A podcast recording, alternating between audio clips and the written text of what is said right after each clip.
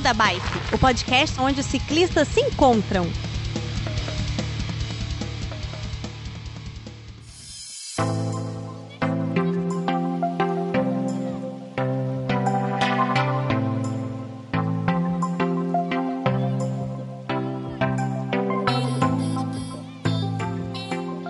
Pessoal do Beco da Bike, tudo bem com vocês? Estamos de volta aqui com mais um episódio e hoje vai ser um episódio bem diferente do que estamos acostumados. Vocês acostumados a ouvirem e nós acostumados a produzir.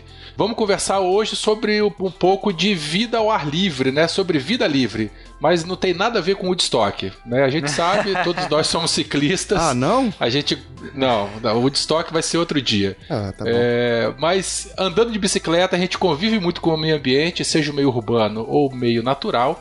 Então hoje nós vamos falar, vamos sair um pouquinho de cima da bicicleta e vamos falar sobre a vida ao ar livre, né? É, o, o que que a gente, como é que a gente se comporta, como é que a gente se planeja, tecnologias, né? Como é que a gente avalia terreno, como é que a gente avalia clima.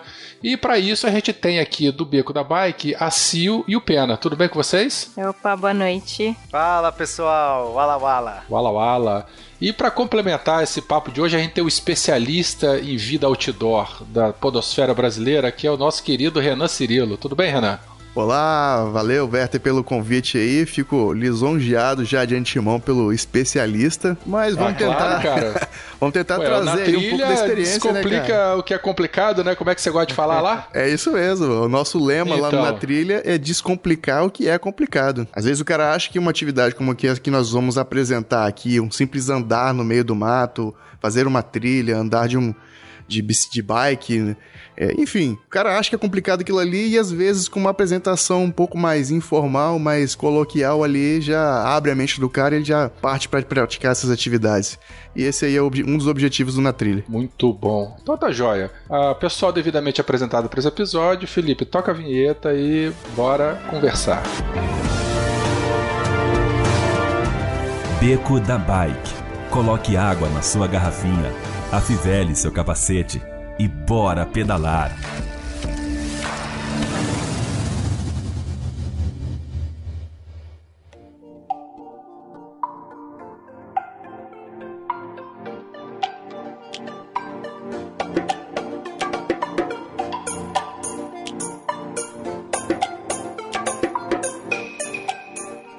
Então, gente, olha só. Eu não sei se todos sabem, mas o ser humano ele tem uma necessidade intrínseca né, de ter contato com o ambiente natural. Lá na biologia a gente chama isso de biofilia. Né? O Pena do, do latim aí vai saber explicar direitinho. Isso não estava na pauta, Pena, mas você sabe explicar o que significa biofilia, né? É o amor à vida, olha aí, o amor às É. coisas vivas.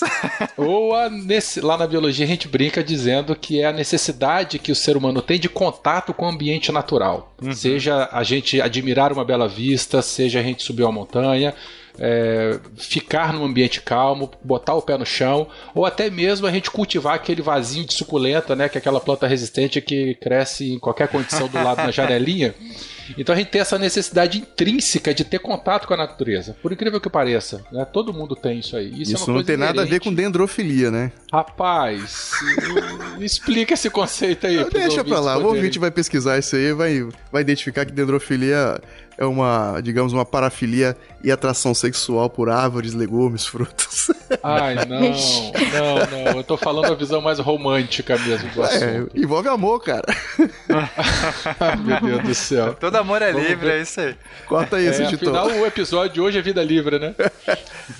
Livre de Mas preconceito. então- é, o Werther, eu acho legal falar que é, essa motivação de, fazer um episódio como esse veio principalmente aí da hashtag que o público com- compartilhou muito aí nessa última semana. Pena Paralelo, muito obrigado aí àqueles que compartilharam. Que eu e a Silvana a gente fez uma viagem recente pra Chapada da Diamantina e a gente foi pra escalar. Nós somos praticantes da escalada. A gente acabou fazendo trilhas porque tava difícil de escalar por conta do clima. A gente resolveu fazer algumas trilhas de vários dias no meio da, da floresta. Eu sou, sou escoteiro, já sou desde pequeno, sou esse cara que gosta do contato com a natureza. Gosto de ter essa, essa biofilia tá em mim aí desde sempre. Eu sou, eu sou apaixonado por montanhas, gosto muito do clima montanhista, é, montanhoso. E a Silvana foi, é, foi a primeira vez que ela teve um contato assim mais rústico, né, Sil?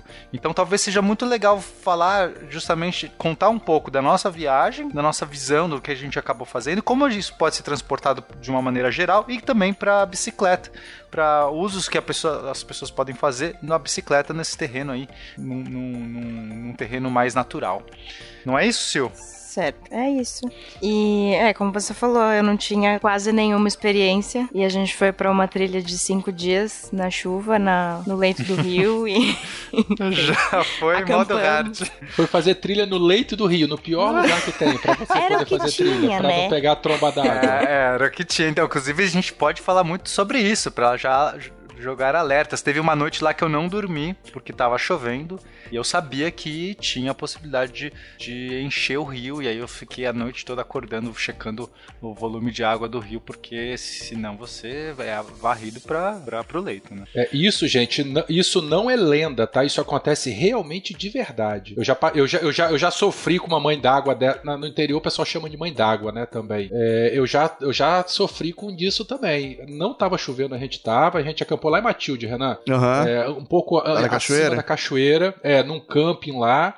E o, o tempo tava bom e tal. De repente, na madrugada, o nível subiu, o rio subiu assim muitos metros em poucos minutos. A gente teve só o tempo de é, suspender alguma coisa, as coisas mais caras e nós perdemos. Ah, tá. Aqui é chamado de tromba d'água, né? É, tromba d'água ou mãe d'água. Tá? Isso. Mas, ó, falando uma curiosidade aí pra vocês, eu já também, assim como o Pena, também tenho paixão aí por atividades outdoor, né? De estar em contato com a natureza, fazer rapel, também sou escalador e trilheiro, enfim. ah, também conduzo profissionalmente ah, turistas de aventura em prática de rapel, cachoeirismo, eh, escalada guiada, enfim. E aí, cara, em todos esses anos, deixa eu ver, eu acho que uns 10 anos de práticas, não sei, não, não, tô- não tem que puxar na memória aqui. Todos esses anos eu nunca passei um perrengue de chuva. Aliás, minto. Sorte. Minto, minto, minto. eu lembro, e na, na minha adolescência, que foi a primeira vez que eu fui no Pico da Bandeira, agora eu precisei puxar na memória mesmo. Na minha adolescência, a primeira vez que eu fui no Pico da Bandeira, eu peguei chuva lá. Foi a única vez até hoje. Por Né? falar em Pico da Bandeira, ô Renan, eu tenho uma aventura muito, muito, é, Experiência de quase morte. é, é podemos citar delas. Muito forte, essa? justamente subindo. Foi, pior que foi uma dessas aí. Subindo o Pico da Bandeira. Eu peguei uma tempestade lá em cima. Que tempestade de 14 horas e. Caraca. E eu que fiz o caminho tava no sozinho. lado do Espírito Santo ou no lado de Minas? Eu Pena? tava no lado de Minas e, e aí eu acabei fazendo o pico. Meus amigos todos ficaram e eu fui meio idiota. Dessa história eu posso contar um outro dia aí. É realmente uma história bem bizarra. Mas eu fui, enfrentei a chuva, subi lá no Pico da Bandeira na tempestade. Mas Cara, foi você bem é arriscado. subir. E já estava chovendo quando você começou a subir? É, a gente tava num acampamento alto lá e.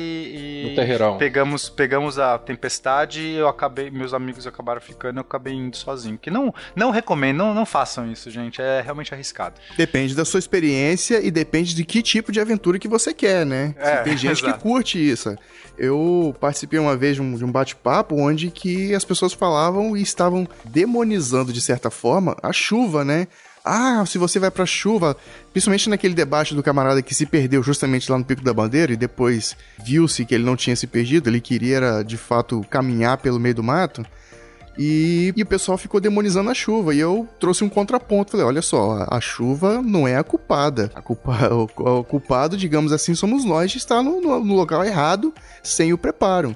Existe quem. Quem não goste da chuva e se, de certa forma, se prejudique com a chuva, e existem pessoas que a chuva potencializa a aventura dela, né? Eu, eu me, posso dizer, eu acabo utilizando a chuva como uma forma de, de, de, de aumentar a aventura, mas depois que ela passa, né? Andar no meio da lama e tal. Eu, eu, particularmente, eu curto isso. Mas como eu falei, eu nunca mais, eu só a primeira aventura que eu tive de hardcore, né, que foi no Pico da Bandeira que eu tive essa, essa chuvarada, mas depois daquilo eu nunca passei por uma situação de chuva em que eu possa falar, igual o, o, o Pena falou, ah, tomei uma chuvarada, foi, foi um perrengue e tal. Não, nunca tive.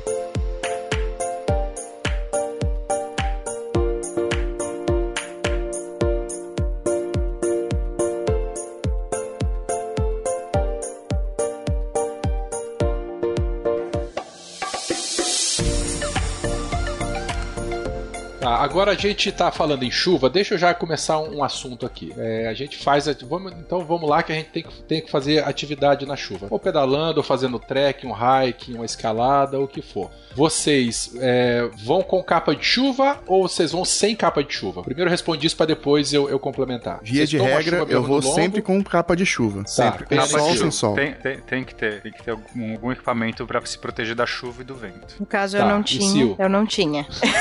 Não, tudo bem. Por que, que Mas eu o perguntei Pena me isso? emprestou. Tá, eu perguntei isso porque é o seguinte, é... Quando eu vou pedalar e já está chovendo, eu já vou sem mesmo. Eu não... Ainda mais quando eu vou pedalar aqui perto de casa e tal, fazer a, a speed, eu já vou sem. Por quê? É, quando a, tá a gente tá fazendo exercício intenso, a gente sua. E aí tem aquela, poxa, você vai botar uma capa de chuva que é um, um produto semipermeável ou às vezes impermeável, vai proteger da chuva, mas vai acumular aquele monte de suor em volta do teu corpo. E sua roupa por baixo ela também vai ficar úmida. E aí, como é que vocês resolvem esse dilema? Tá, então eu vou, vou começar esse assunto porque ele é um assunto muito abrangente e tem vários vieses, né? Ah, então vamos É. falar de alguns. Então, se você está, se você sabe que você vai fazer uma pedalada, uma atividade que você vai ficar na chuva e depois você vai voltar para um ambiente, uma casa, um ambiente que pode se aquecer, que tenha fogo, aí tanto faz. Você não precisa se preocupar. Se você, se tá- você precisa proteger algum equipamento importante, não precisa.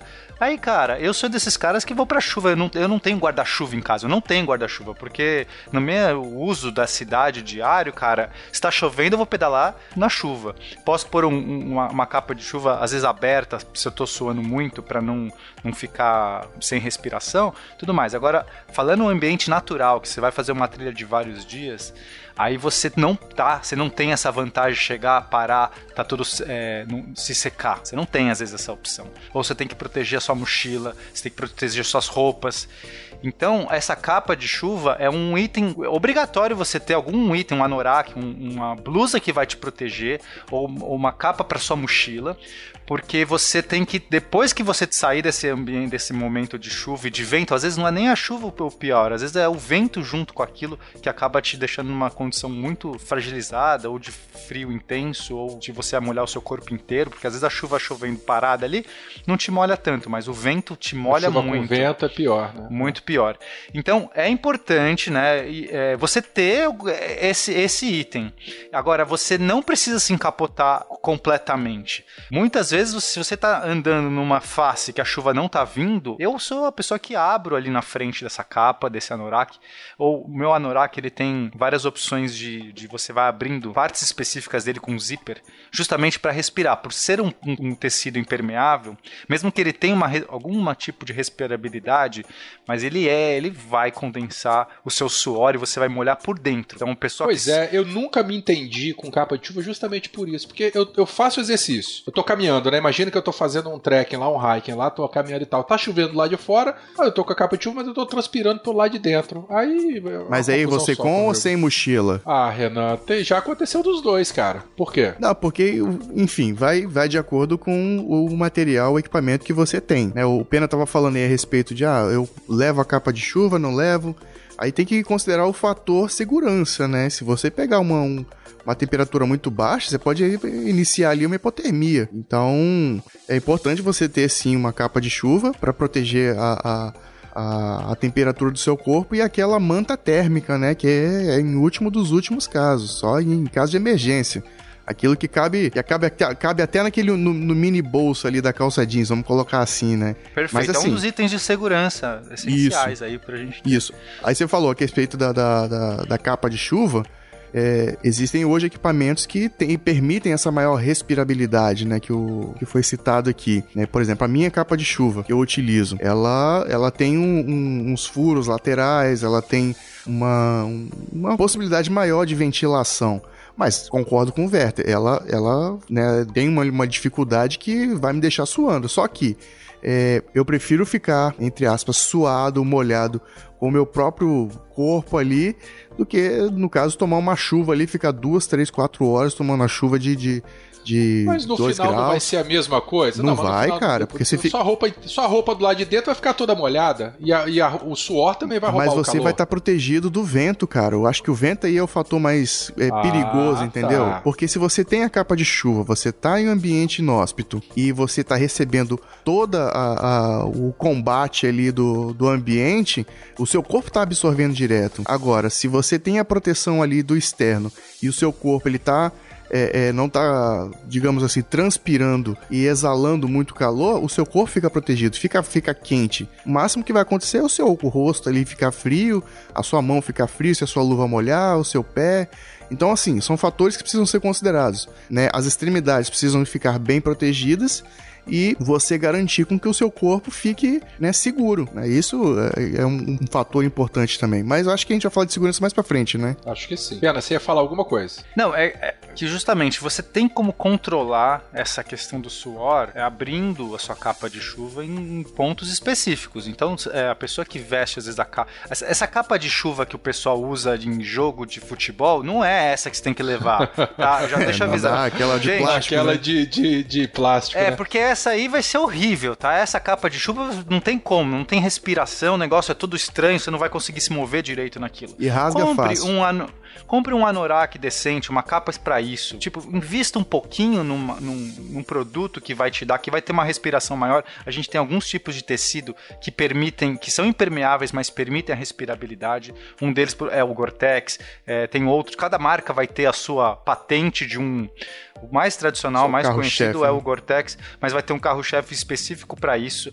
Então, assim, eu, minha recomendação é investir num, num, numa- num bom anorak, num- nessa capa que te vai proteger do frio e da chuva. Não precisa usar ela sempre fechada, você controla, mas você tem a opção de controlar como o seu suor vai estar.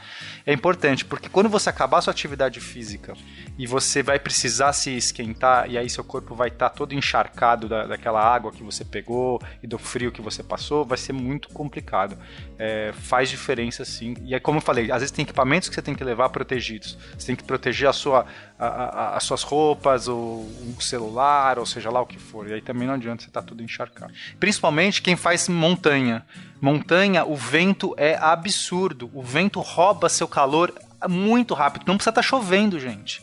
Você ter uma, uma capa que vai te proteger contra o vento é essencial para você durar numa altitude alta, numa situação de, de montanhosa. Então, nós Mas é, vale lembrar, desculpa, Renan, que não necessariamente capa de chuva também é corta-vento e vice-versa, né? Sim, sim. Isso, isso. É bom ter um que já funcione, seja permeável e que seja, que seja resistente ao vento.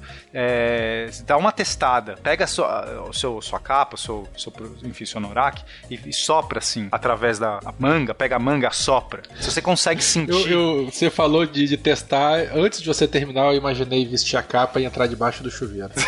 Sério, sem brincadeira. Sério, Mas Não, que mas você pra testar de- o de vento, pra testar, pra testar o vento. Ah, você, ass- tá. você assopra através da manga e se vê se você sente o vento chegando na sua mão. Né? Na- se tá se chegando, não é a prova de vento. Se ele tá bloqueando quase tudo, quer dizer que já dá pra, pra usar.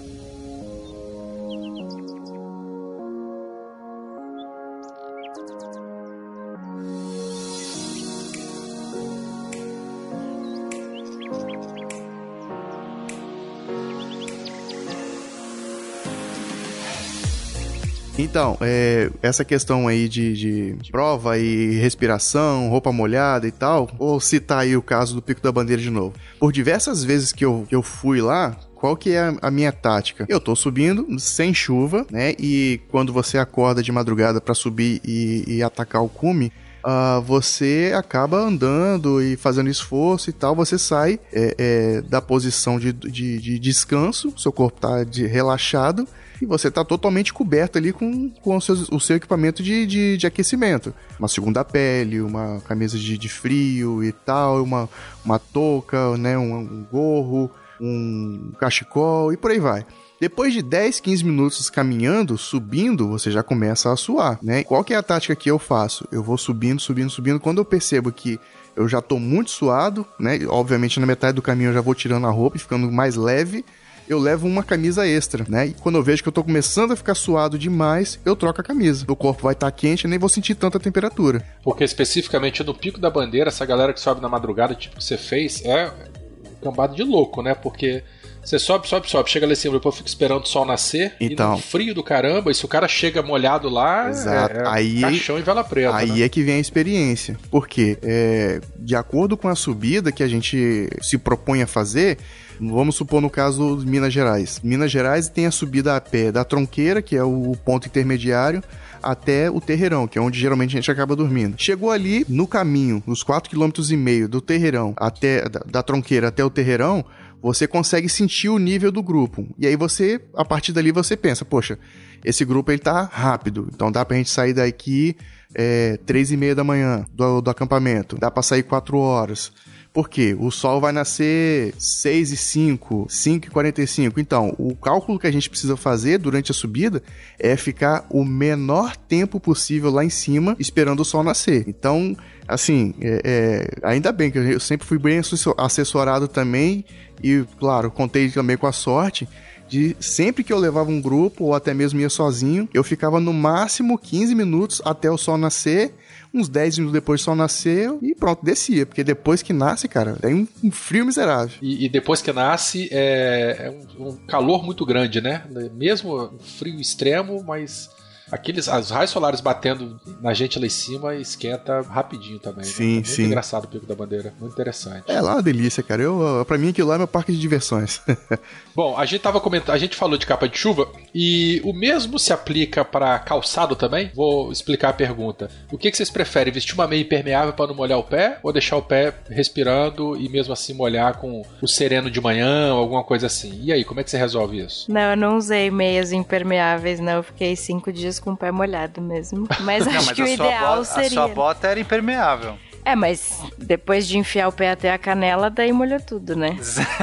Sim, é isso. Tá, é mas é que tá, mas numa bota né? impermeável, ó, numa bota impermeável, não vai segurar a umidade no pé e aí vai trazer todos aqueles problemas associados? Sim, é a mesma coisa, Werther. É, você tem. a- a- se a bota é impermeável, ela não permite. Porque, vamos lá, tem coisas diferentes entre impermeável e, e e respirar. São coisas diferentes. É, por quê? Você fala assim, nossa, mas uma coisa impermeável não respira. Não é verdade. A água, ela está em estado líquido e ela tem uma. Para ela atravessar algum, alguma camada, ela vai ter uma permeabilidade diferente do que a água do seu corpo que sai em estado gasoso, que é o seu, o seu suor, os seus. Você, quando você transpira, você. a- você a, a água ela está em estado gasoso, né? Ou ela tipo fica, fica em estado gasoso no momento que ela rouba, o suor rouba a temperatura do seu corpo e ele evapora. E aí tem tecidos que permitem respirar, ou seja, permitem uma troca gasosa, mas não permitem a troca líquida. Então tem diferença nesse sentido. A gente tem botas que conseguem respirar. A bota que eu comprei agora, ela, ela justamente o que ela defende é isso, que ela consegue fazer o seu pé respirar, mas ela não, não deixa a água entrar. Enfim, de qualquer jeito, mesmo um tecido que seja respirável, e sim, ele vai reter mais ah, suor do que um outro que seja totalmente permeável. Isso também vai acontecer, não tem como. É justamente você se adequar a um tecido, a um, um- um calçado que esteja confortável no seu pé. Se você não tem uma, uma característica específica de suar muito no pé e tudo mais, e você vai conseguir fazer pausas, que você vai tirar esse pé, esse, esse- esse calçado do pé, vai respirar um pouco o pé, à noite você vai ter essa opção e tudo mais.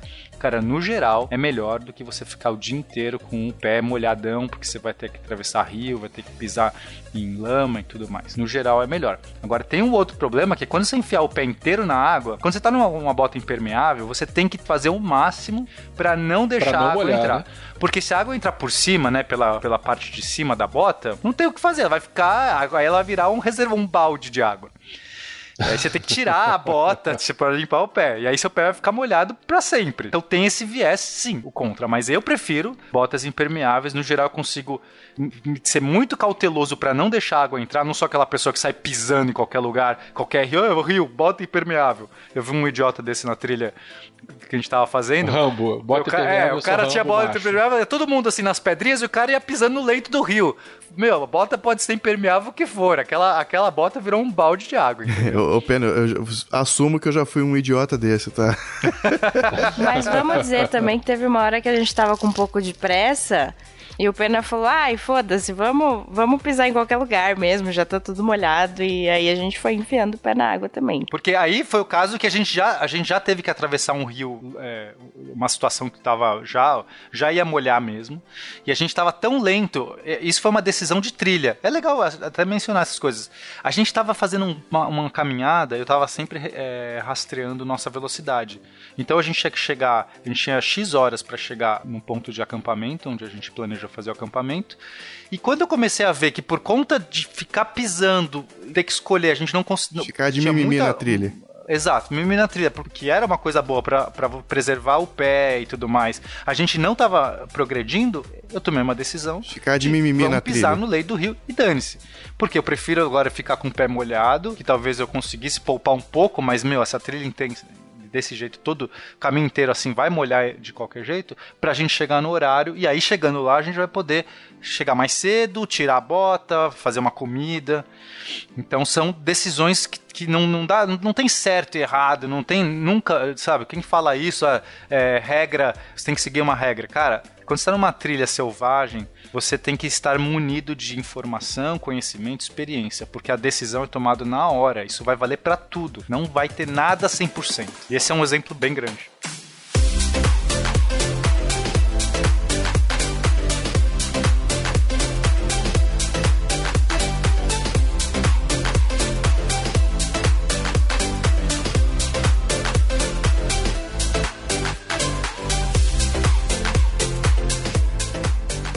Você tocou num tópico interessante, né? Que você estava é, fazendo a navegação, se orientando, calculando a distância que faltava com a tua velocidade média e tal. É, antes, porque a gente já está contando a, a, os casos da gente na trilha. Mas como é que é a preparação antes disso? Especificamente nessa viagem que vocês fizeram, é, quantos quilômetros no total vocês iam fazer? Quantos vocês é, é, planejaram andar por dia? Como é que foi a logística básica disso aí, de alimento, de roupa e tal? É, na verdade, a trilha que a gente fez foi ida e volta. A gente estava em Lençóis, que é a cidade base ali na Chapada. E a gente foi pro Capão, numa trilha de dois dias. São 30 quilômetros? Vou até pegar aqui já o track log pra gente saber certinho. Trin é, 30, é dois di um dia indo e um dia voltando, né? Não, Não. dois dias é, indo. É, é. Ah, tá. Aí acho que a Era gente do... fez. Tipo, é, por volta. Deixa eu ver. 18 e 12, eu acho.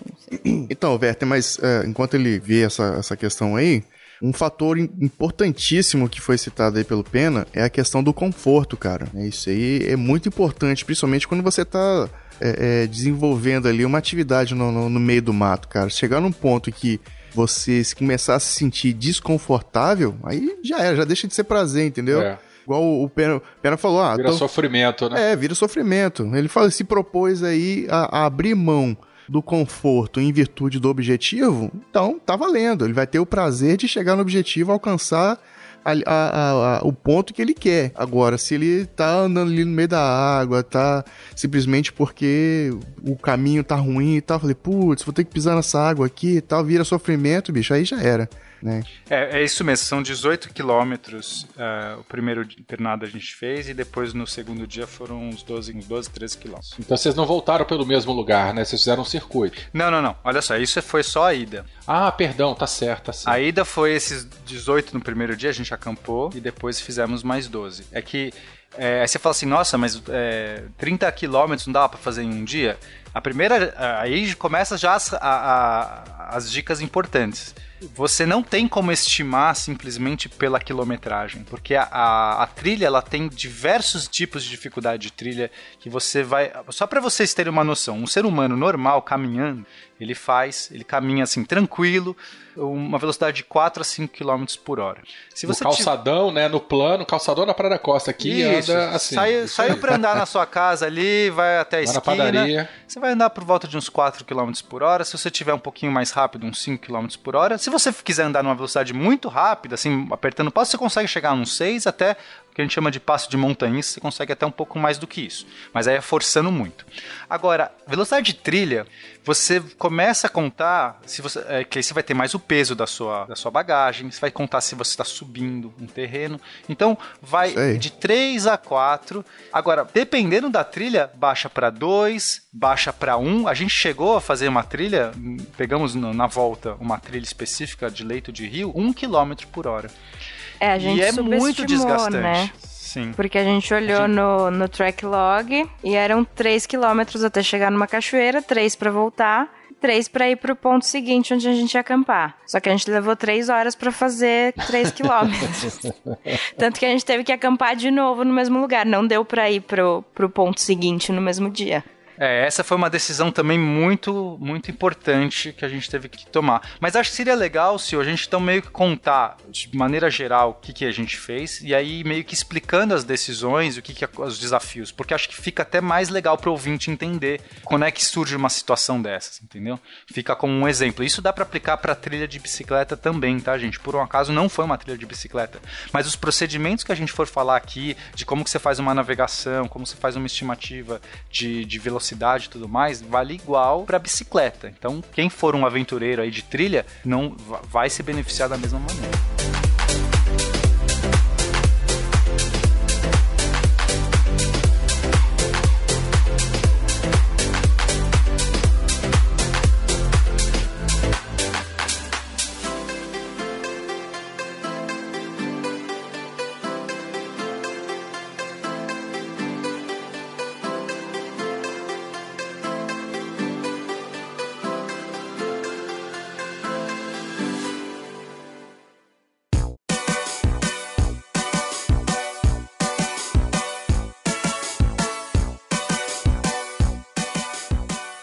Fala seus bandilinhos, tudo bem com vocês? Sou eu de volta, o Werther, com mais uns recadinhos aqui pra dar pra vocês. Gostando desse episódio? Diferente, né? Um assunto que a gente nunca havia tratado no nosso Beco da Bike, mas que tem tudo a ver também com essa vida ao ar livre aí que todos nós gostamos. Bom, lembrando, você pode ajudar o Beco da Bike de diversas maneiras, né? É, sua contribuição a partir de R$ reais é muito bem-vinda para custear aí os trabalhos de edição, hospedagem, enfim, tudo que a gente precisa que envolve grana no Beco da Bike. É, você pode fazer isso pelo padrim.com.br barra Beco da Bike ou pelo Paypal. Aqui na postagem desse episódio tem instruções aí de como é que você pode ajudar financeiramente o Beco da Bike. Uma outra maneira também, não menos importante, é você divulgar os seus episódios favoritos do Beco da Bike com seus amigos, com seu grupo de pedal, com o pai, com a mãe. Escolhe aquele episódio que você gostou, que você acha que tem a ver com você, ou que você acha que alguém pode gostar, tá? E compartilha, pega o link e compartilha, coloca lá no seu grupo do Zap Zap. Faz esse favor. E aí, quando você fizer isso, tira um print da tela e manda pra gente. É, coloca no Instagram, no Twitter ou em qualquer local e marca a gente, arroba Beco da Bike. Será um prazer dar um, dar um repost aí dessa, dessa, desse carinho todo aí que vocês têm com a gente. Bom, outra coisa que você pode fazer é participar da nossa comunidade do Beco no Telegram em t.me barra Beco da Bike. Aqui é lugar lindo, maravilhoso, eclético, a gente conversa de tudo, de vez em quando, inclusive de bicicleta. Não deixe de curtir o nosso Bazar do Coração, aquele grupo no Facebook em que a gente fomenta a doação de material, então não pode compra, não pode venda, mas se você tiver um, um guidão sobrando, um cilinho, um assento, até bicicleta, né? Ou se você estiver precisando disso, entra lá. Sempre tem alguém querendo deixar o coração quentinho, sempre tem alguém querendo lá é, ajudar o coleguinha. Lembrando, se forem da mesma cidade, melhor ainda, marca lá no privado de se encontrarem quem vai doar a peça, quem vai receber. Se for de outra cidade, também combina no privado um custo aí de, de envio. E vamos, vamos é, é, é, praticar a caridade, praticar a boa ação e deixar o coração quentinho. Lembrando, eu já havia comentado na, no, no episódio passado que a gente tem duas novidades. Eu vou falar novamente para vocês. Não é novidade tão nova assim, mas ainda continua na novidade. É, no Spotify ou na Deezer, a gente tem playlists é, do Beco da Bike. Não são os episódios ainda, mas uma, duas playlists montadas aí com bastante carinho para você ouvir aí ou no trânsito maluco da cidade ou enquanto você faz aquele pedal relaxante gostoso na estrada com a sua road bike. E outra coisa bastante interessante também é que nós estamos sendo transmitidos pelo Pedal Sonoro via streaming. O Pedal Sonoro é um coletivo de ciclistas lá da cidade de Niterói, no Rio de Janeiro. É, tive o prazer de, de conhecer o pessoal no Bicicultura em 2017. É, trocamos as ideias e tal. Enfim, estamos sendo retransmitidos pelo Pedal Sonoro, tá? É, ele, no momento eles estão com uma grade experimental, mas eles vão repassando aí é, daqui para frente os episódios do Beco na sua programação. Se vocês forem www.radio.pedalsonoro.com.br, vocês vão poder ouvir aí ao vivo a programação deles, tá bom? Finalizando, então, se você quer anunciar algum produto ou serviço, quer mandar algum presente, né? Se você identificou alguma coisa interessante que a gente não falou, alguma sugestão, alguma canelada, entre em contato com a gente no contato arroba becodabike.com.br ou em todas as redes sociais arroba Beco da Bike. No YouTube, no Twitter, no Instagram, no Facebook e enfim. Procura lá, arroba Beco da Bike e vem conversar com a gente, tá bom? Um beijão para todo mundo que tá ouvindo, um abraço carinhoso e continua o episódio. Tchau, tchau. Olá pessoal, sou eu de novo, terminando os recadinhos aqui. Notícia urgente, break news. É, no dia 35 de maio, quinta-feira. Dia 31, Werther seu burro. É, vai acontecer um pedal lá no autódromo de Interlagos. O, o autódromo ele vai ser fechado para que os ciclistas possam pedalar em suas pistas. A CET, Prefeitura de São Paulo e o Pedal Paulista eles esperam receber 5 mil ciclistas para poder girar em uma das mais famosas pistas de Fórmula 1, que é o Autódromo de Interlagos. Então é um evento enorme, ano passado foi um sucesso absoluto. Vai lá, faz sua inscrição e procura mais informações na página do Pedal Paulista do Facebook. Então entra lá, procura lá Pedal Paulista, PP, e veja aí como é que você faz para participar. O, a equipe do Beco da Bike estará presente, tá? É, aproveita e passe a mão na bunda do Danilo, passa a mão na bunda do Fio, manda um chupa Felipe e tirem muitas fotos, tá? Marca o arroba Beco da Bike nas suas redes sociais para ganhar repost, para ganhar like, para ganhar o nosso amor incondicional. E vá lá participar desse evento. É, quem gosta de multidão e de bicicleta é, é, é, um, é um evento bem interessante. Falou? Um abração para todo mundo. Segue o episódio. Tchau, tchau.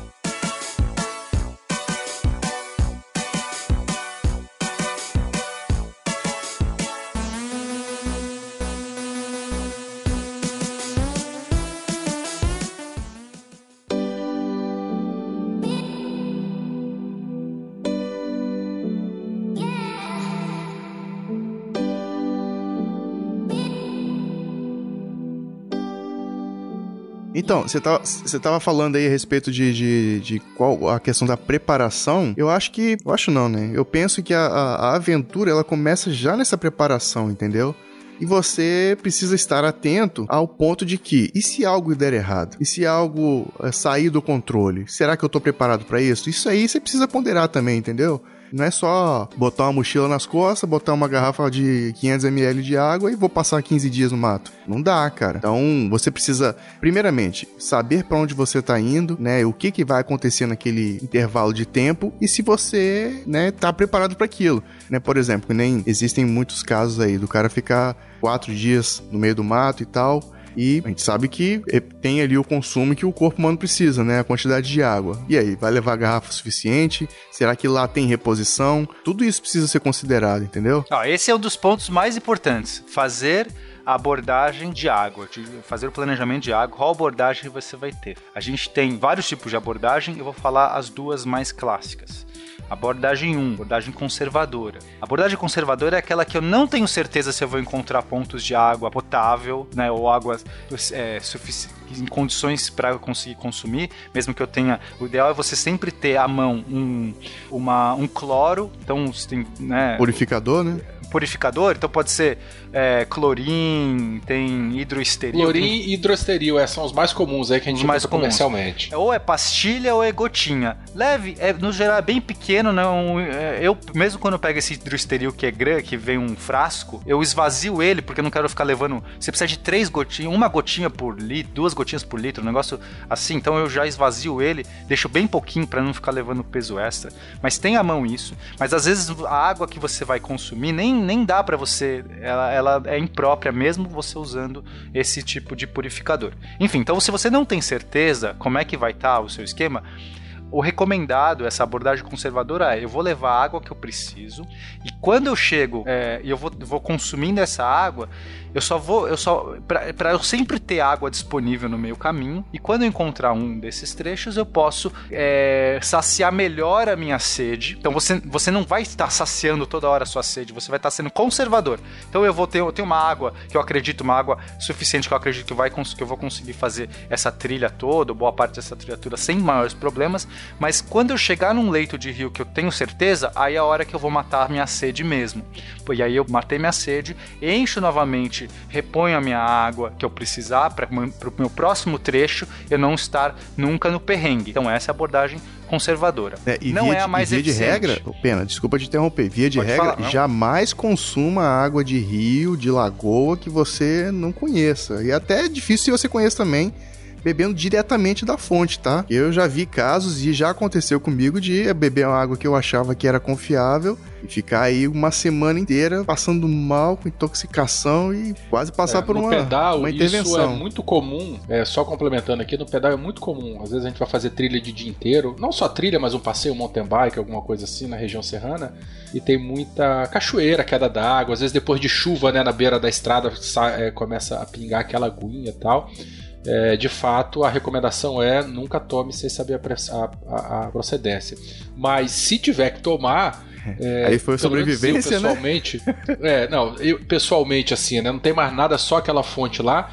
Eu sempre olho um pouquinho para cima de onde a água vem. Porque no mountain bike a gente anda, eu particularmente ando no estradão e, e, e na beira de estrada, né? E, de terras e tal, passo por muita região de, de montanha, região de agricultura. Então eu olho uma, uma. tá escorrendo água no barranco e ela tá é clarinha, translúcida, limpinha e tal, não sei o que lá olha um pouquinho para cima, veja se essa água está passando por alguma plantação. Né? Se tiver passando, se ela, se a, a parte de cima, o, o a jusante da, da, da desse leito d'água é uma floresta, é uma mata ou tem algum tipo de plantação, uma monocultura, alguma coisa assim. Se tiver monocultura ou plantação, não toma, porque por mais ou se tiver, que ou água tiver esteja, uma cidade também, porque às vezes é exatamente, exatamente da cidade. É, porque às vezes a água ela tá translúcida é, e você está morrendo de sede, mas você pode se contaminar por patógenos microscópicos, não só pequenos, e também por agrotóxicos né, e produtos químicos. É, se tiver é... uma, cria uma, criação de boi, de boi, de porco também, tá, galera? Só para pontuar. oh, isso aí não precisa nem falar. Então, porque é, às vezes, mesmo quando a água é própria para consumo, pode dar um problema se o animal morre especificamente. Então, assim, nada é 100%. Então, evite, como o Walter falou. Agora, é, a gente se informou antes a gente sabia, o pessoal lá de Lençóis falou que todas as águas ali ao redor são boas para consumo. Então a gente já sabia que uh, esses rios que a gente encontraria eram propícios. Mas, é, então vamos lá, regra: sempre leve um clorinho, um hidroesteril, um, alguma coisa para você é, purificar a água. Isso é, e use sempre, porque não custa nada, são algumas gotinhas, você vai pôr, espera 15 minutos e toma o negócio. No geral é, é bem tranquilo. É, e aí essa abordagem conservadora então é isso, você nunca esgota seu, seu suprimento de água no meio da trilha, você só deixa para você realmente se saciar bem quando você encontra essas fontes de água no meio cam do caminho.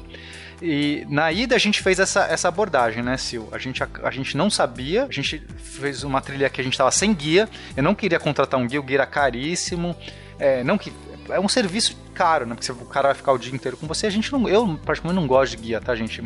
É, eu gosto de fazer a minha aventura. O guia você vai ficar fazendo aventura ali já, uma pessoa que, sei lá, vai, já vai levar coisa para você, vai já saber todos os, os, os, caminhos do lugar e você vai às vezes deixar de, de, curtir a sua aventura. Porque eu sou um cara que gosta de aventura. Agora, se você é do tipo que gosta de fazer um passeio menos aventuresco, contrate um guia, não tem problema nenhum você fazer com guia, mas o meu perfil de aventura era ser mais desbravador.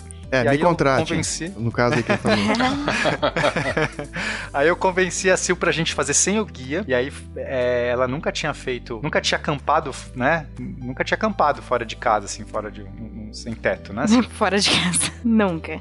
Não, não, você não tinha nem acampado em camping, né? Não, lugar nenhum. Foi quantos dias? Tanto que eu não tinha nada, né? A gente tava com um saco de dormir na ida. É. Eu, eu falei assim: não, eu, eu durmo sem saco de dormir.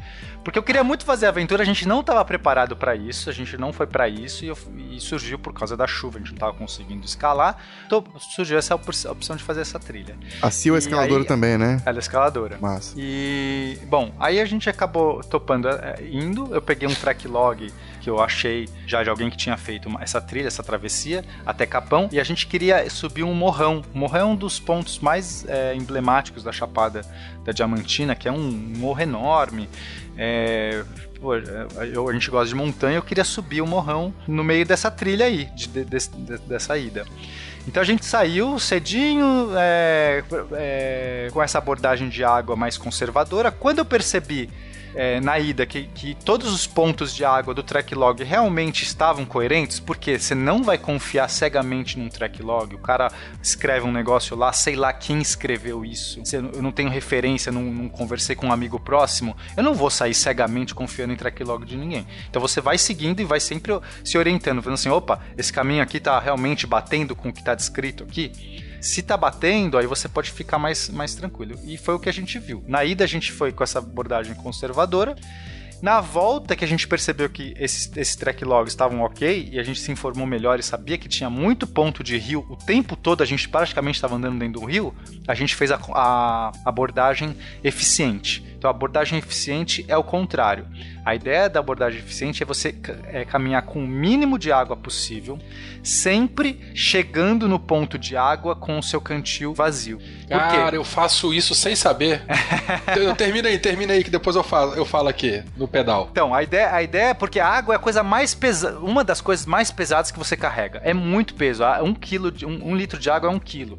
Né? Então, se você está querendo economizar 100 gramas, é, às vezes você né? Você não vai levar um monte de coisas inúteis ali. Meu, não leva, leva aquilo que você realmente precisa, porque cada peso que você vai carregar, seja num pedal, seja num trekking, é um peso que você vai, você vai subir uma montanha, você vai levar aquilo a montanha inteira lá para cima. Então, é, mas eu não precisa também ser extremamente minimalista, né? Aquele camarada que quebra o cabo da escova de dente para carregar ah, só o toquinho. Ah, né? eu, sou, eu sou esse cara. Você é esse cara, tá subindo alta ah, é, tá subindo alta montanha. Você gasta metade do isqueiro antes, então, para não levar o, o isqueiro é, cheio de, de, de fluido. Eu sou esse cara. Quando você tá fazendo alta montanha, que você chora para subir os, um passo, às vezes você tá, você vai falar assim, caraca, se eu tiver 50 gramas a menos aqui, são 50 gramas de cada passo que você der. Mas enfim, a gente pode discutir cara, sobre 50 isso. 50 gramas é um pãozinho francês, cara, que você comeu, bicho. É, então, mas é, enfim, cada um tem a sua abordagem. Eu, eu sou desse cara, tento otimizar ao máximo, até porque é volume. Às vezes o problema não é nem peso, é volume e um espaçozinho a mais você vai ter na mochila ali. Vai Concordo. Mas, mas voltando à questão de eficiência, só para terminar. Então você está sempre consumindo a água, levando o mínimo de água, consumindo ela, e quando você chega no próximo ponto de água, a ideia é que o seu cantil esteja vazio ou perto de vazio, porque assim você nunca carregou um peso mais do que você precisa. Essa é a abordagem eficiente, você só deve fazer isso se você estiver absolutamente absoluta certeza ou confiança de que esses pontos de água existem. Falhando nessa, nessa nesse conhecimento, se tá não tiver, você vai, aí você vai passar um perrengue que você não precisava ter passado. Pode falar aí, velho. Eu, eu, eu fui fazer uma prova de 600 quilômetros, ainda em 2015, e eu cheguei muito pilhado, assim, eu cheguei com uma, duas, três, quatro, cinco garrafas d'água, caramanholas de água, né, todas cheias, porque eu não queria ficar sem água no caminho e tal, eu tava apavorado quanto à distância, nunca tinha feito e tal, não sei o que lá.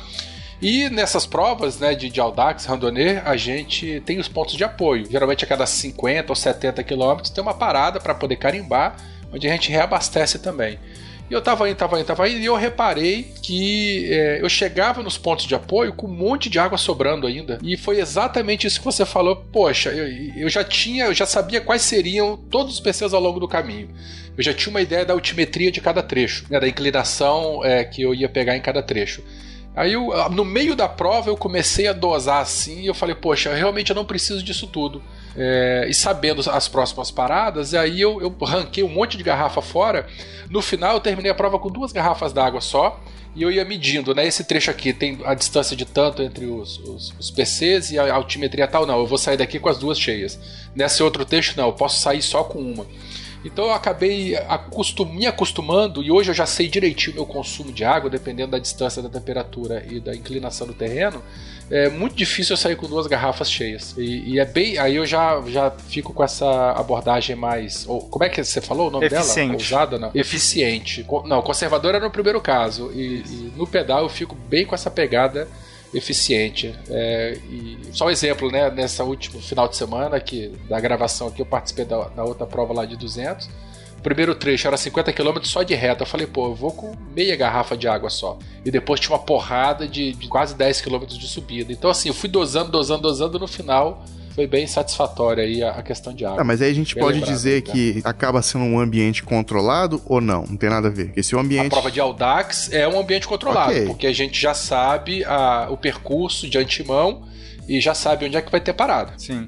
É, o, o único problema que pode acontecer quando você está na abordagem eficiente, su- su- supondo que você tenha conhecimento, como é no Audax, você sabe dos pontos do rio, tudo mais, do, do- né? Qual que é o problema? De você acontecer um acidente, de você ficar numa situação que não era prevista e aí você não Isso. tem a água suficiente. Então, por isso que é, é, você tem que tomar cuidado. Você não pode. Quando você adota abordagem eficiente, você tem que estar ciente de que você pode ficar na mão. Você tem que ter outros recursos, você tem que ter é, outras maneiras de se garantir caso você tenha um acidente que, e não consiga chegar no próximo ponto de apoio ou você não consiga chegar no próximo ponto de rio. É, ou sabe, você já tem que ter é, todo um outro esquema, ou, ou você tem que ter uma experiência boa que você sabe que você vai conseguir andar e vai é, usar um celular e vai conseguir falar com alguém caso tenha um problema. Só que você está no meio de uma trilha que você não tem celular. Então, muitas vezes as pessoas adotam uma abordagem intermediária. O conservador é muito peso e você fala, pô, eu vou andar muito lento porque eu vou ficar com muita água o caminho inteiro, toda hora meu cantil tá cheio praticamente. Eu sempre reabasteço ele, consumo pouca água no meio do caminho. E a abordagem eficiente você fica muito no- na- ali na, né, sem, sem margem. Então as pessoas acabam adotando muitas vezes um intermediário, um eficiente com um pouquinho de, de sobra, um deixa sempre um, um, um, sei lá, uns 200 ml, 300 ml que ele é ali de, de, de reserva. Se der merda ele tem aquilo ainda pra consumir. Pai, eu vou te falar, quando dá merda, bicho, dá merda mesmo. Não- Não existe sensação mais. não existe sensação pior no mundo que é você estar com sede e não ter o que beber, cara. O- a fome, Quando a ela gente até chega passa. assim e fala, né? A né? fome até Quando a gente você solta até aquele aguenta. fudeu, Agora, a né? Sede, meu irmão, é algo terrível. Quando a, gente, quando a gente solta aquele fudeu, é sinal que já era. Não, é quando solta. Eu tenho, eu tenho uma amiga que ela falava muito isso, né? Ela era gerente de projeto. Ela fala: olha, quando tá. Enquanto está na fase do fudeu, dá pra resolver. Agora, fudeu de vez, já era. Aí. já era. Aí quando ela chegava, galera, fudeu, a gente tem que, tem que resolver, beleza, vamos resolver e tal. E aí quando ela chegava já de cabeça baixa, a galera, ó, fudeu de vez. Pronto, já era. Não, não tem mais o que fazer.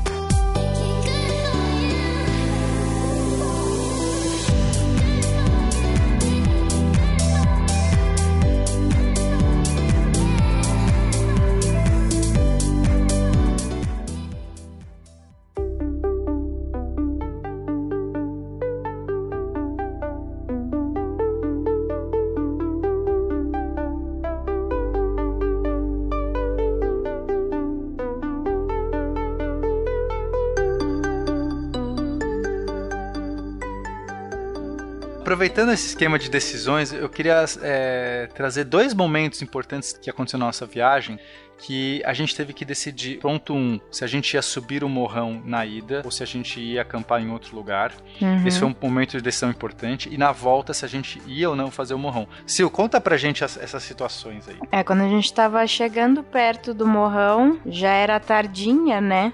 E Uhum. uma opção era subir o morrão e acampar lá em cima, e a outra era acampar em Águas Claras, que é coisa de um quilômetro do morrão, e subir. Por aí. É, e aí levantar cedo no dia seguinte, subir o morrão, descer e seguir a trilha. É, na verdade, mais do que um quilômetro, porque da base do morrão devia dar uns 3, uns três quilômetros. Uhum. Então, vai, se a gente subisse, é, seria. Mas do ponto que a gente tava, quando a gente tomou essa decisão, a direita era Águas Claras, mais um quilômetro. A esquerda subir morrão, que daria mais um quilômetro e pouco até a base, mais a subida do morrão. E, e aí foi esse momento que a gente teve que tomar a decisão. O que, que aconteceu nessa hora? assim? É, e quando a gente olhou em volta, tinha umas montanhas e a gente viu as nuvens descendo, assim, né? É, e aí o pior, veio. o pior, não, o pior É de do tudo, desespero, o pior né? de tudo é que a gente tava, a gente tava muito bem, assim, tava tudo perfeito, porque tava nublado o dia todo, então a gente caminhou sem sol. Quando deu uma tempestade, uma chuvarada rápida, não, não não tempestade, uma chuvarada forte, rápida, a gente achou uma gruta, se protegeu na gruta, e aí resolvemos comer, porque, né, já que a gente te- tem que agora ficar um tempo parado, a gente já aproveita, ganha tempo, come.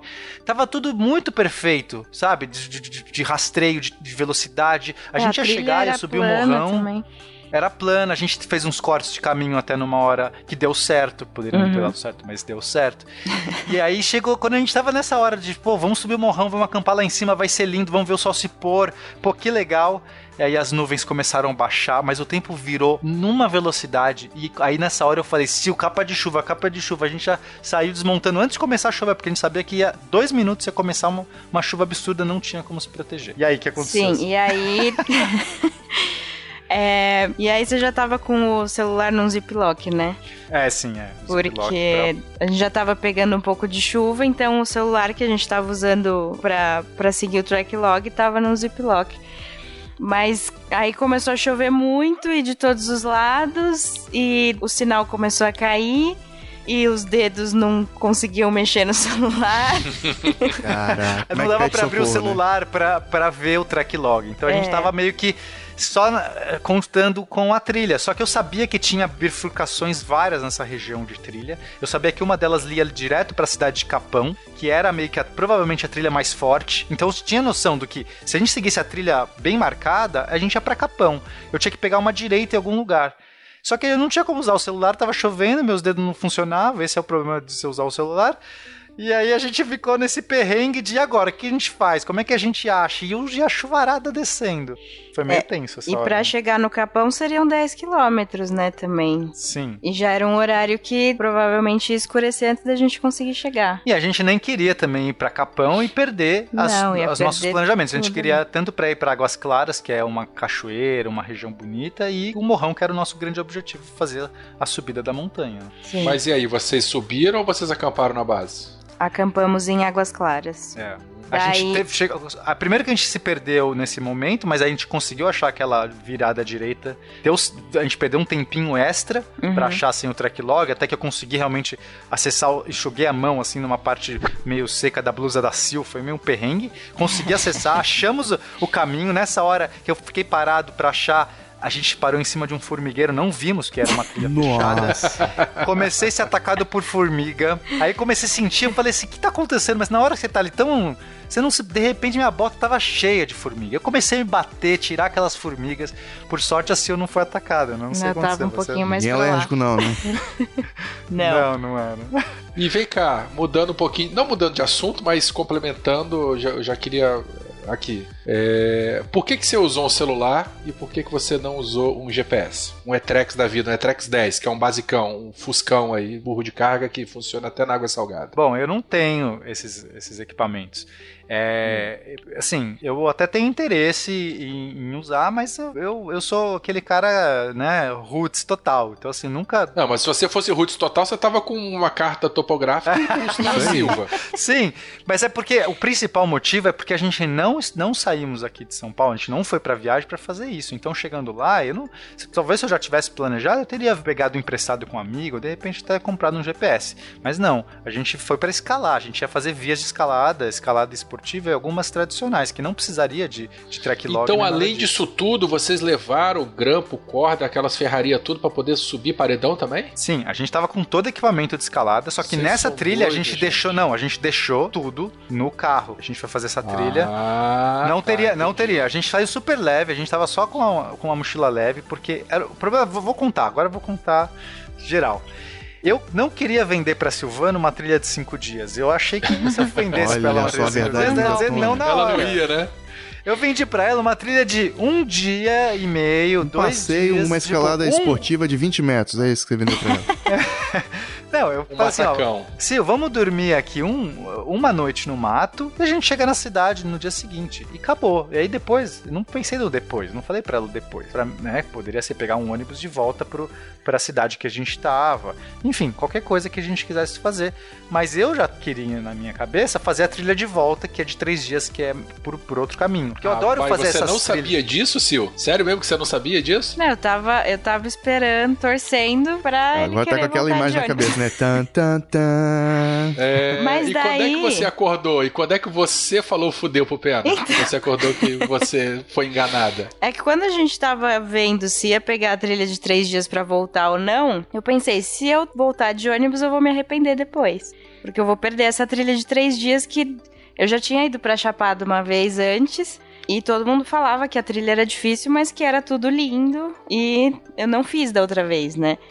E aí eu ia deixar passar de novo. Eu ia me arrepender depois. E foi lindo? Foi. A Demorou um Cachoeira da segundo pra Fumaça é bem legal. não, foi legal.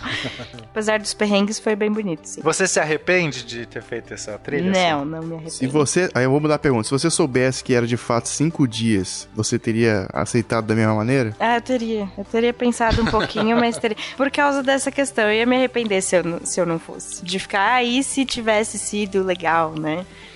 Bom, só, bom, só que a é. gente tinha vários problemas. O primeiro é que a gente só tinha um saco de dormir e um isolante, que eram os meus. Ai, que lindo. Só que a gente acabou pegando é, essa parte de chuva e molhou um pedaço do meu saco de dormir. Que eu achei que esse saco de dormir tinha um saco impermeável e não tinha um saco permeável. Então, a gente, quando a gente chegou, tive, teve que tomar essa decisão de subir o morrão ou não, ou, ou ir para Águas Claras. é, a gente olhou o clima, tava muito ruim. E eu falei, cara, essa subida do morrão vai ser insana, porque fazer com uma- subir uma montanha molhada, em um caminho que a gente não conhece, sem poder ficar consultando o track log toda hora, ia ser barra pesada. Eu falei, Sil, vamos para Águas Claras, a gente acampa lá, e aí na no dia seguinte a gente de repente vai pro morrão. Então a gente acabou tomando essa decisão, fomos para Águas Claras. Chegamos lá, tava, o clima ainda tava ruim, é, a gente teve que montar a barraca muito rápido antes de anoitecer, mas montamos tudo mais. Abrimos a- a- a- o saco de dormir, ele tava meio molhado. E aí essa noite foi bem complicada, porque eu, já, eu já ia dormir no relento mesmo, né? Só dentro da barraca, sem saco de dormir, sem isolante, porque eu já, eu já sabia, né? Já foi combinado, ele já sabia. Não tinha como a gente ou fazer É, essa foi aventura. combinado, não. Você já sabia que você ia você fazer já isso. tinha moldado na sua cabeça o que ia fazer. É, porque, porque eu ia privilegiar, dar pra Silvana um mínimo de Claro. conforto. Ela nunca tinha acampado. Imagina, eu chegar lá, dorme sem saco de dormir aí, né? E, e eu, e Ainda eu mais que você enganou ela, né? Mas tudo bem. não, e até vou falar, eu já, eu sei, muitas vezes eu dormi sem saco de dormir. Eu, quando eu fui fazer é, é, algumas viagens, que eu, eu não, ah, não vou levar saco de dormir, eu vou dormir porque eu sou quente, eu não sou friorento, eu me viro bem com agasalho, eu me visto com meus agasalhos e, e é só isso que eu preciso. Então, eu já tava meio que nessa abordagem, embora nem tinha agasalho. um Bear Grylls. Eu não tinha agasalho nesse. A gente nem levou. Eu não levei agasalho, só tinha a capa de chuva, né? Que não esquenta muito. Mas enfim, aí passamos um perrengue nessa noite. Outro motivo foi porque a gente tava perto de um rio e eu falei pra Silvana: Sil, ou eu monto barraca aqui, e aqui é, é um lugar ruim, gente, né? o solo é ruim, cheio de pedra, ou ali, que é muito bom, que é uma areinha, né, uma terra fofa, tava lindo. Só que Do lado do rio. essa, essa terra só é fofinha e querida porque tem um rio que lava de vez em quando aqui. E se subir esse rio, a gente vai ter que sair correndo. Mas aí ela preferiu a terrinha fofinha. Por que será? Né, por favor. E, essa, e aí, essa noite eu também não dormi direito porque ficou chovendo a noite toda. E eu fiquei olhando o rio toda hora, se subiu ou não. Tá, e você comentou, voltando um pouco, de track log disso, track log daquilo. É, você pegou esse track log de onde? Qual o repositório que você usou? Eu usei o Wikiloc. Ah, o Wikiloc, ele é bom. Gostei bastante. Ele, ele, ele tem pra, pra, pra trilha, né? A pé, bicicleta, tem, tem pra Tem. tudo quanto é. É, o, só para o pessoal que não conhece, o track log é nada mais é do que o registro que alguém que fez uma trilha foi marcando pontos no, através de um GPS. Isso forma um caminho, forma um registro que, se você tiver um outro GPS, no caso um celular, eu usei um celular. é, com esse aplicativo Seja compatível, né? você consegue, se é compatível, você baixa aquele, aquele, aquele caminho e aí você vai vendo o seu ponto por GPS, você vai vendo seu ponto toda hora se tá em cima do caminho, se tá desviando. Então ele é muito útil por conta disso. Agora, é, já algumas dicas importantes. Primeiro que você não precisa ter sinal de celular para pegar GPS, tá? Muita gente não faz, não conhece essa diferença. Uma coisa é você ter celular de 3G, internet, e aí você precisa ter muitas vezes uma cobertura maior. Agora, GPS provavelmente pega em qualquer lugar. Só não vai pegar só numa caverna, num lugar que tem grandes paredes, ou numa casa, sei lá, um lugar, um lugar muito reforçado, muito fechado, que vai impedir isso. Mas no geral ele vai pegar em qualquer lugar. Só que você tem que ter baixado antes o track log. Não adianta você chegar lá no meio sem sinal de internet e baixar o track log na hora, porque você não vai conseguir baixar. Assim como funciona o Google. Se você tiver o Google Maps, se você está em qualquer lugar e você pode usar o Google Maps, pode. Só que não vai baixar o mapa do local se você não baixou offline. Então não adianta você só ter um ponto onde você está num lugar vazio que você não vai te ajudar nada. Então antes de você sair para um lugar que você não vai ter sinal de GPS, isso vale para qualquer viagem que você for fazer. Ah, eu vou para Bahia, não tenho 3G lá na Bahia. Eu vou para a Europa, eu não vou ter celular lá. Baixa offline os, os mapas todos e aí na hora você já tem todo, você vai ter o seu, o seu sinal de GPS vai estar funcionando na Europa, na Bahia, sei lá onde você estiver, e você vai ter o mapa offline. É, isso Então, aí vai é- de acordo com o que a gente estava falando lá no início, né? A questão da preparação. Você pensa, inclusive, os locais que você possivelmente pode passar. Então, isso aí já. Não, e complementando o que o Pena falou, além de baixar offline, se você for usar, eu preferencialmente sempre utilizo um aparelho GPS dedicado. Mas, enfim, né, tem gente que de tudo ter gosto. é, e preços, enfim. É, mas se você for usar o seu GPS, coloca ele em modo avião, porque como o Pena falou, para fazer a navegação desde que o mapa já esteja baixado, você não precisa de sinal de celular, você só tem que ter uma avisada do céu para o GPS poder pegar a tua posição. Então, se você colocar em modo avião, é, o seu celular ele vai render muito mais a bateria. Exatamente. Essa é uma dica, essa é uma dica super importante, porque os celulares, né, o, o GPS gasta bateria, o celular gasta muita bateria. Quando você põe no modo avião, ele usa, sei lá, 1% da bateria. Porque e, e dá pra durar muito, né? O GPS ligado. Agora eu cheguei no extremo de desligar até o GPS em alguns momentos, porque meu celular chegou uma, quando a gente fez a trilha de três dias na volta, é, a gente não ia ter con- conseguir, não ia conseguir mesmo só no modo avião fazer esse trecho todo. Então eu desligava o GPS e só ligava na hora que eu fazia as consultas e economizei mais ainda a bateria. É, e a gente levou um, um power bank, né? Levamos um power bank, mas mesmo, né, a gente ia ficar três dias inteiros. Sim, sim. é, Sabe uma coisa que vocês podiam ter levado? Agora é bem mais comum e mais barato. É painelzinho solar. Eu cara, ia comentar disso agora. Sério, Ó, cara? Você Pô, carrega, tem umzinho, ele é do tamanho de uma folha 4, menor um pouquinho. Com 3 horas de sol, eu dou uma carga completa no meu telefone. Nossa, já vou pôr isso é na minha muito lista. legal, viu, Pena? Tem uns que são a chapa inteira e tem uns que são dobráveis. É, tem algumas Ô, mochilas velho, que já tipo, tem um excelente. compartimento preparado para receber esse. Exatamente. Esse Caraca, vale que muito ideia. a pena, pena, porque você caminha é, e ele fica agarrado atrás é, e vai carregando o celular. O que você Nossa, quiser, né? O que for. Várias 5 volts. dicas boas. é, não, conhecia, vou, vou atrás com certeza. É, o painel solar dobrável. Vou até anotar aqui para colocar o link pra galera ver. Agora, Werther, mais uma decisão que eu acho que é super legal é, trazer aqui pro. Decisão não, mas uma questão que é, é é legal trazer pros ouvintes é que a gente teve que tomar. Uma decisão que a gente teve que tomar quando a gente foi subir um morrão. Então, na- no dia seguinte a gente acordou e foi pro morrão. A Sil tava bem cansada, mas não, vamos lá, vai ser uma aventura legal. Porque a noite foi muito ruim, né? A gente ficou molhado e tal. Aí, vamos. Só que o tempo tava ruim também no dia seguinte. A gente pegou o tempo ruim muitas vezes. E aí, a gente já tava. Co- Conta um pouco dessa parte, como é que tava. É, eu acordei meio cansada já, né? Então não tava querendo muito subir o morrão. É. E quando a gente começou a subir, a trilha pra subir não é fácil também. É, tem que escalar um pouquinho de pedra. A gente perdeu eu acho que um o total dá em o quê? Uns alguns- 400 metros, né? O morrão. É, sei, não é, nem é tanta coisa. Mas é bem íngreme Não, mas é, uma subida. mas é uma subida muito íngreme. É. São uns, uns 400 metros íngremes de subida. Sim. assim.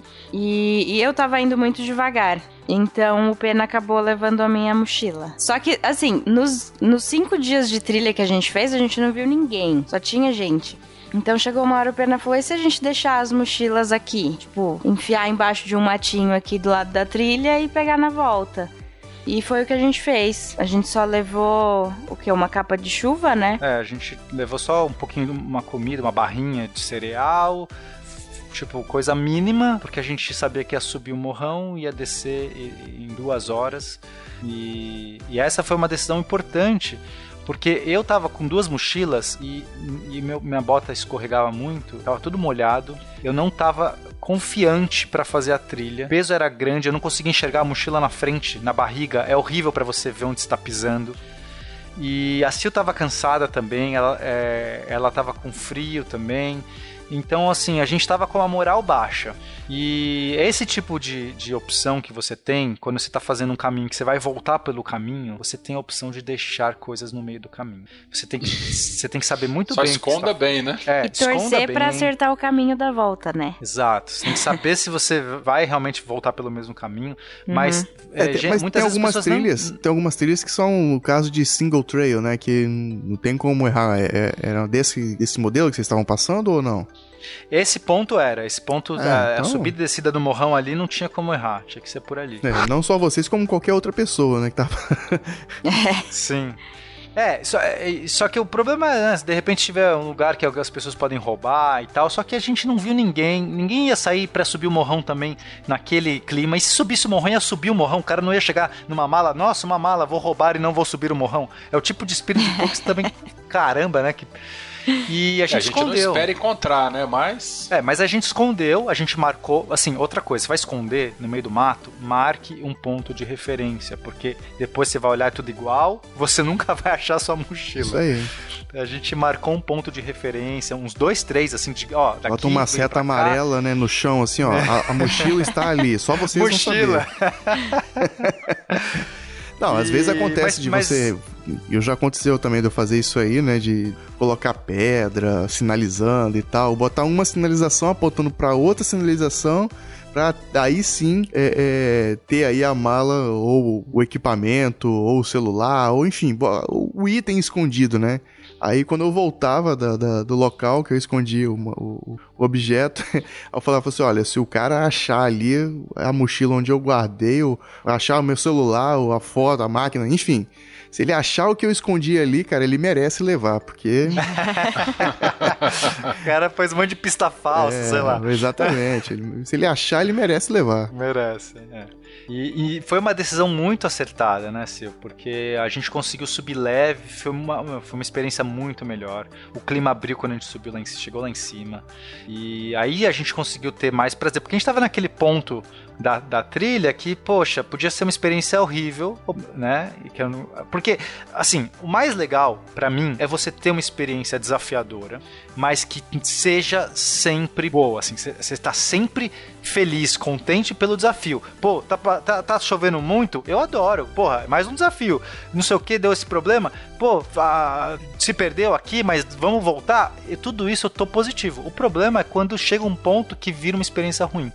Então eu adoro chegar nesses limites para me superar, para viver uma grande aventura, mas cara, quando você deixa ir pro ponto ruim, aí vira uma bosta, porque aí a moral baixa, você se desespera. É, eu costumo brincar, né? É, enquanto tiver tá ruim, mas tá bom, é, tá legal assim, né? Aquela de desconforto, aquela coisa toda, mas o espírito ainda tiver elevado, tá valendo. Tiver diversão, né? que a gente, enquanto tiver diversão, tudo bem. Agora, quando chega o tá ruim, mas tá ruim, aí já era mesmo, é, tem que ir embora, é. porque já, já não tá mais saudável. Agora, caso chegue nesse ponto do tá ruim, mas tá ruim, é, não se desesperem. Isso é uma dica muito importante. Não, é, é comum as pessoas entrarem no estado de pânico, no estado de desespero, mas nunca, nunca o desespero vai ser melhor para sua vida. Talvez o único momento que o desespero é melhor para sua vida num estado que você está sendo atacado por um animal seu selvagem, alguma coisa assim que talvez você tenha um ímpeto de desespero. É, desmaia. Não sei. É, mas. Pode ser. Mas é, é não, sabe, é, não adianta. O desespero não vai te ajudar. Então você tá numa situação que você fala assim, não sei, vou morrer, não, não consigo. Eu já passei algumas vezes, inclusive, situações de, dessas de chegar a ponto, assim, eu acho que eu vou morrer, ou não consigo achar que eu vou sair vivo daqui. E você, mesmo assim, você tem que se acalmar, porque para você encontrar a saída desse quebra-cabeça, você só, só calmo, só tranquilo, tomando as melhores decisões você vai conseguir. E, no geral, sempre tem uma decisão possível, um caminho possível para você sobreviver ou sair daquilo. É rara a situação que você vai falar assim, nossa, tipo, você, não tem o que fazer, né? Muito raro.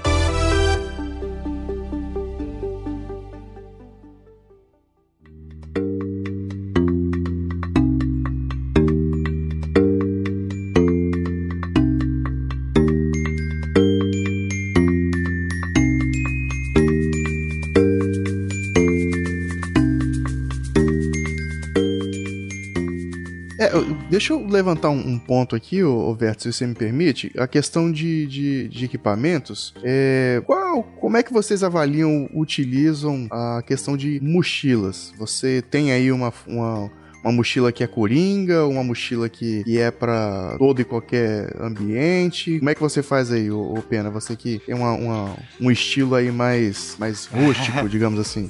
Não, eu tenho vários tipos de mochila. É uma cargueira, normalmente que eu faço para trilhas mais longas e tudo mais. Uma mochila de ataque, algumas mochilas de ataque, uma um pouco maior, uma um pouco menor. E tenho ainda uma mochilinha pequenininha, cabe no meu bolso, que tipo toda dobrável, que também é uma outra opção, que ela vira uma mochila. E aí você vai dosando, dosando de acordo com a aventura e com o que você precisa. Então, montanhistas em geral precisam de uma mochila cargueira, você leva muito equipamento, mas até o, o acampamento alto. Do acampamento alto pro cume, você vai só com a mochila de ataque. Justamente ela tem esse nome, mochila de ataque, porque é de ataque ao cume. Não que você vai bater em alguém com a mochila. É uma mochila não é leve, uma mochila né? que- De no máximo ali 15 litros. Exatamente. Então, eu tenho uma mochilinha que eu adoro, uma mochila de ataque, que ela que é pequenininha, compacta, você eh, veste bem, que você vai só levar o que você precisa para chegar no cume, e aí você retorna para seu acampamento mais alto, e aí você pega as tralhas todas e, e vai descendo. Tem que fazer esse dimensionamento de mochila. Se carregar a mochila incompatível, é, é, putz, é a pior coisa que tem. É, galera, só é, até. Por que, que eu trouxe isso? Que eu vejo muita gente caindo aí na, na- no engano, no alto engano e auto sabotagem, vamos colocar assim, de que cargueira é tudo igual, não precisa é, é, tomar muito cuidado e tal. Só que assim, cara, cargueira, bicho, ele é, ele é o ponto principal ali da sua aventura. E, via de regra, cargueira tem que ter a barrigueira, né? Que aí chama, chama barrigueira, mas na verdade ela fica na cintura ali, né? É. Porque sim, quando é. você coloca O que ajuda a distribuir o peso também, é, né? na verdade coloca os pesos somente nas pernas, que é onde ele precisa ficar, né? O apoio ali da, da, da alça é apenas para equilibrar a mochila. Você não deve carregar nenhum tipo de peso na- no, no ombro, senão, como é, pode, o que é muito é, comum de acontecer, na metade do caminho o cara começa a ficar cansado e o ombro e já não consegue é, sentar direito, se senta não levanta. Entendeu? Então, isso é um fator muito importante. E já existem lojas que você é, é, tem alguns ali que eles chamam é, fit center, alguma coisa assim, que no ato de você comprar a mochila, no caso a cargueira, você pode colocar peso e sentir o conforto dela no, no- no seu corpo. Porque não adianta você comprar lá Pô, a que mochila. legal, cara. É, se- Aqui no Espírito Santo tem isso, Renan? Já? ou tem, não? tem. Pode falar marca, não? lá, na, lá na Decathlon tem, né? A casa, Ah, eles fazem esse teste lá? se eu não me engano, Não, a sim. Decathlon pode falar à vontade porque eles me tratam muito bem. Inclusive, patrocina a gente, Decathlon. É, é, patrocina a gente. Eu tive uma experiência muito, algumas experiências muito boas com a Decathlon. Eu tenho maior felicidade de falar bem dessa marca. Vou inclusive entrar em contato para que eles patrocinem a gente. É uma marca que eu acredito e eu defendo. É, a Casa Marlin tá implantando isso também, o, o Werther, no sentido de, de, de, cos- é, trazer essa, esse tipo de, de situação, né, pro aventureiro, pro aventureiro. E, cara, o cara, o sujeito vai lá, coloca a mochila, bota o peso lá, geralmente até 15 quilos, né? Bota algumas anilhas lá, se for o caso também. E sente como que a, mochila fica com carga. Você botar a mochila sem carga e achar que tá interessante, depois ir pra trilha e passar perrengue por conta de uma compra mal feita e um dinheiro mal investido, meu, você não pode ter esse tipo de aborrecimento, Isso, cara. isso te lembra o que, Pena, na, na, do ciclismo? A gente fala pra galera fazer sempre, né? É, o, bike, fit, né? Bike fit também. É. Agora, falando sobre esse negócio de, de, de fit aí, é, uma coisa importante é você saber ajustar sua mochila. Também não adianta você comprar uma mochila super incrível e você não regulou ela. Muitas mochilas têm regulagem no comprimento dela, que você regula a altura do- da alça, se a alça ficar mais para cima, mais para baixo. As, a- várias, várias tiras você tem que ajustar. Então, eh, a minha mochila, por exemplo, ela tem uma, duas, três, quatro, cinco, seis, sete, oito tiras, mais a, a- a regulagem da altura da alça. Se você veste a mochila e sai de qualquer jeito, putz, pode, a mochila vai ficar horrível nas suas costas. Tem que fazer o ajuste correto. Aí olhe no, manual de instruções, como é que faz isso. Sempre tem um desenho de como, qual que você puxa primeiro. Então, na, na cargueira, na cargueira, a primeira coisa que você, quando você pegou a mochila, afrouxa todas as tiras, afrouxa todas as tiras, né? Tudo ali, deixa totalmente larga. Colocou a mochila nas costas, primeira coisa que você vai ajustar é a barrigueira. Ajustou a barrigueira, na, na linha da cintura, né? Que ela devia, como eu falei, ela devia ser cintureira, né? Não barrigueira, né? ela, você ajustou ali na sua cintura, ela já está apta a ajustar as tiras. E aí, a partir daí, você ajusta o ombro, né? A, a alça do ombro. E, muito importante também, você clipar aquele peitoral. Tem gente que não gosta daquilo ali. Só que o que Sim, acontece? O peitoral ajuda muito. Pois é, o que acontece? O peitoral, você andando ali, você não ajustando ele, a tendência natural da alça, da, da, da, da alça da mochila mesmo, é ela abrir. E você vai acabar se esforçando mais pra ficar fechando ali com a mão. E poxa, vamos. É, é, e vamos. E venhamos e convenhamos, né, cara? Se o cara desenvolveu aquilo ali pra fazer. a- aquilo funcionar daquela forma, pra que, que você vai deixar aquele troço aberto, cara? Não tem sentido nenhum. Agora, uma, uma coisa interessante, tem uma marca que é, que é de fora que ela faz um, tem um alto índice de, de, de aproveitamento e, e tecnologia em cima das cargueiras e mochilas que ela, que ela desenvolve. E Qual é a marca? a Deuter, né? Deuter. Ah, a Deuter é demais. cara. Pois é, a Deuter é, é, é, é muito bacana nesse sentido. E o que, que ela faz? Né? Como que, que é a diferença da, da marca, o tratamento e o, o, o controle de qualidade do material dela? Teve um, um, um aventureiro, né? Um relato que aconteceu. Um aventureiro que ele, ele comprou a mochila cargueira dele e aí ele foi pro, pro, pra aventura e falou: ah, vou mochilar por é, dois meses, se eu não me engano, né? Uma- um longo tempo. E aí, no final do, do- da aventura dele, no final da, da viagem dele, ele mandou um e-mail agradecendo a marca. Falei, olha, muito bom, excelente o equipamento, durou, tá bacana, né? Não tive nenhum problema, confortável, elogiando, né? Que não se arrependia da compra que ele havia feito. E aí, olha a postura. A marca entrou em contato com o camarada. Olha só, você aceita trocar a sua mochila? Eu te dou a mesma mochila nova e você me dá essa sua. Aí ele, tá, eu aceito. Por que isso? Não, porque a gente quer entender como que, depois de tanto tempo você executando uma atividade com ela, qual é o comportamento que ela teve, qual é o desgaste que ela teve pra gente estudar ela. Vê, Olha que massa, Isso- cara. Fez um test drive mesmo. né? isso, isso é real, ela, ela fez isso mesmo, né? Então, assim, é, é uma marca que, que de fato se preocupa aí com, com a qualidade dos equipamentos e não é à toa que ela é uma das pioneiras, né, cara? Muito bom. Pessoal, a gente já tem que começar a encerrar, hein? Senão o Felipe Ah. vai ter uma, uma crise, hein? Olha só, eu acho, Werther, que a gente tem que Ah. fazer outros desse. A segunda, claro. Porque né? a gente falou nem chegou na tá parte da listado. navegação mesmo, que eu tinha pensado e tudo mais. Eu também Verdade. acho, eu também Mas, acho. mas tem muita dica boa. E. e Ah, vamos, fa- vamos falar boa- agora e aí o Felipe depois corta e faz vários programas. Não, faz isso não, tá maluco, rapaz. Beijo, Felipe. Prefiro que a gente se junte outro dia e a gente, enfim, fa- faz, faz uma segunda parte aí, focando na parte técnica de navegação, orientação, essas coisas. Vai ser melhor. Legal. Tem então a parte de resgate, de, de- né, essa parte de primeiros socorros, que acho que é legal a gente falar também. Bom, é, a gente não precisa de tacar na vovozinha, né? Porque esse episódio todo foi de dica, né? Eu do pra, pro final. Pô, essa aí tem muitas dicas. Eu vou até. Só dicas, né? Painel solar. Painel solar É excelente. verdade. Então, olha só, é, Pena, eu, eu quero que você coloque o track log que vocês utilizaram aqui pra gente poder mostrar pros ouvintes. Vamos colocar vídeo de tromba d'água, o Wikiloc, o painel solar dobrável. Eu vou botar aqui também para vocês poderem dar uma olhada. Para quem se interessou, vale muito a pena mesmo. E pessoal, é isso. Tem muito mais coisa para falar, mas a gente promete gravar um próximo episódio. Renan, obrigado aí pela tua presença, é, por ter compartilhado seu tempo e teu conhecimento aqui com a gente. Pena se o beijão para vocês e mais alguma coisa? Ou temos o episódio? É isso aí, temos episódio. Temos. Então tá bom. Beleza. Obrigada, Vamos dar gente. tchau pra galera? Obrigado aí, Verto, pelo convite. Espero que, que a galera curta aí também. É, prestigie lá o, o trabalho que a gente faz lá no na trilha. E também tem um pouco a ver com o que, que a gente conversou aqui. Então, sintam-se Não, tem tudo a abraçados. ver. Então, É tudo olha a só, ver, obrigado, a Renan, muito obrigado. Pessoal, vocês que gostaram desse assunto, querem se aventurar, é, não necessariamente com bicicleta, mas gostam dessa vida ao natural, é, vão lá no Na Trilha, ou escutem o podcast deles, que é pra isso, justamente. E é participe do grupo nisso. deles do Telegram também, que o pessoal troca bastante experiência. Boa, verdade. Vou botar o link aqui também pra galera poder. Eu, eu queria só fazer um pedido pro Felipe. Fala. Eu queria minha faca, bicho. Eu tô sem. Ah, é, né? Tá bom. Ouviu, né, Felipe? Não pode encomendar faca com o Felipe, não, rapaz. Que ele vende, mas não entrega. Ei, é meu. Deus. Falou então, Valeu, galera. Um gente. beijo pra Obrigada, todo mundo. gente. Tchau, Valeu, tchau. galera. Obrigado. Um. Tchau.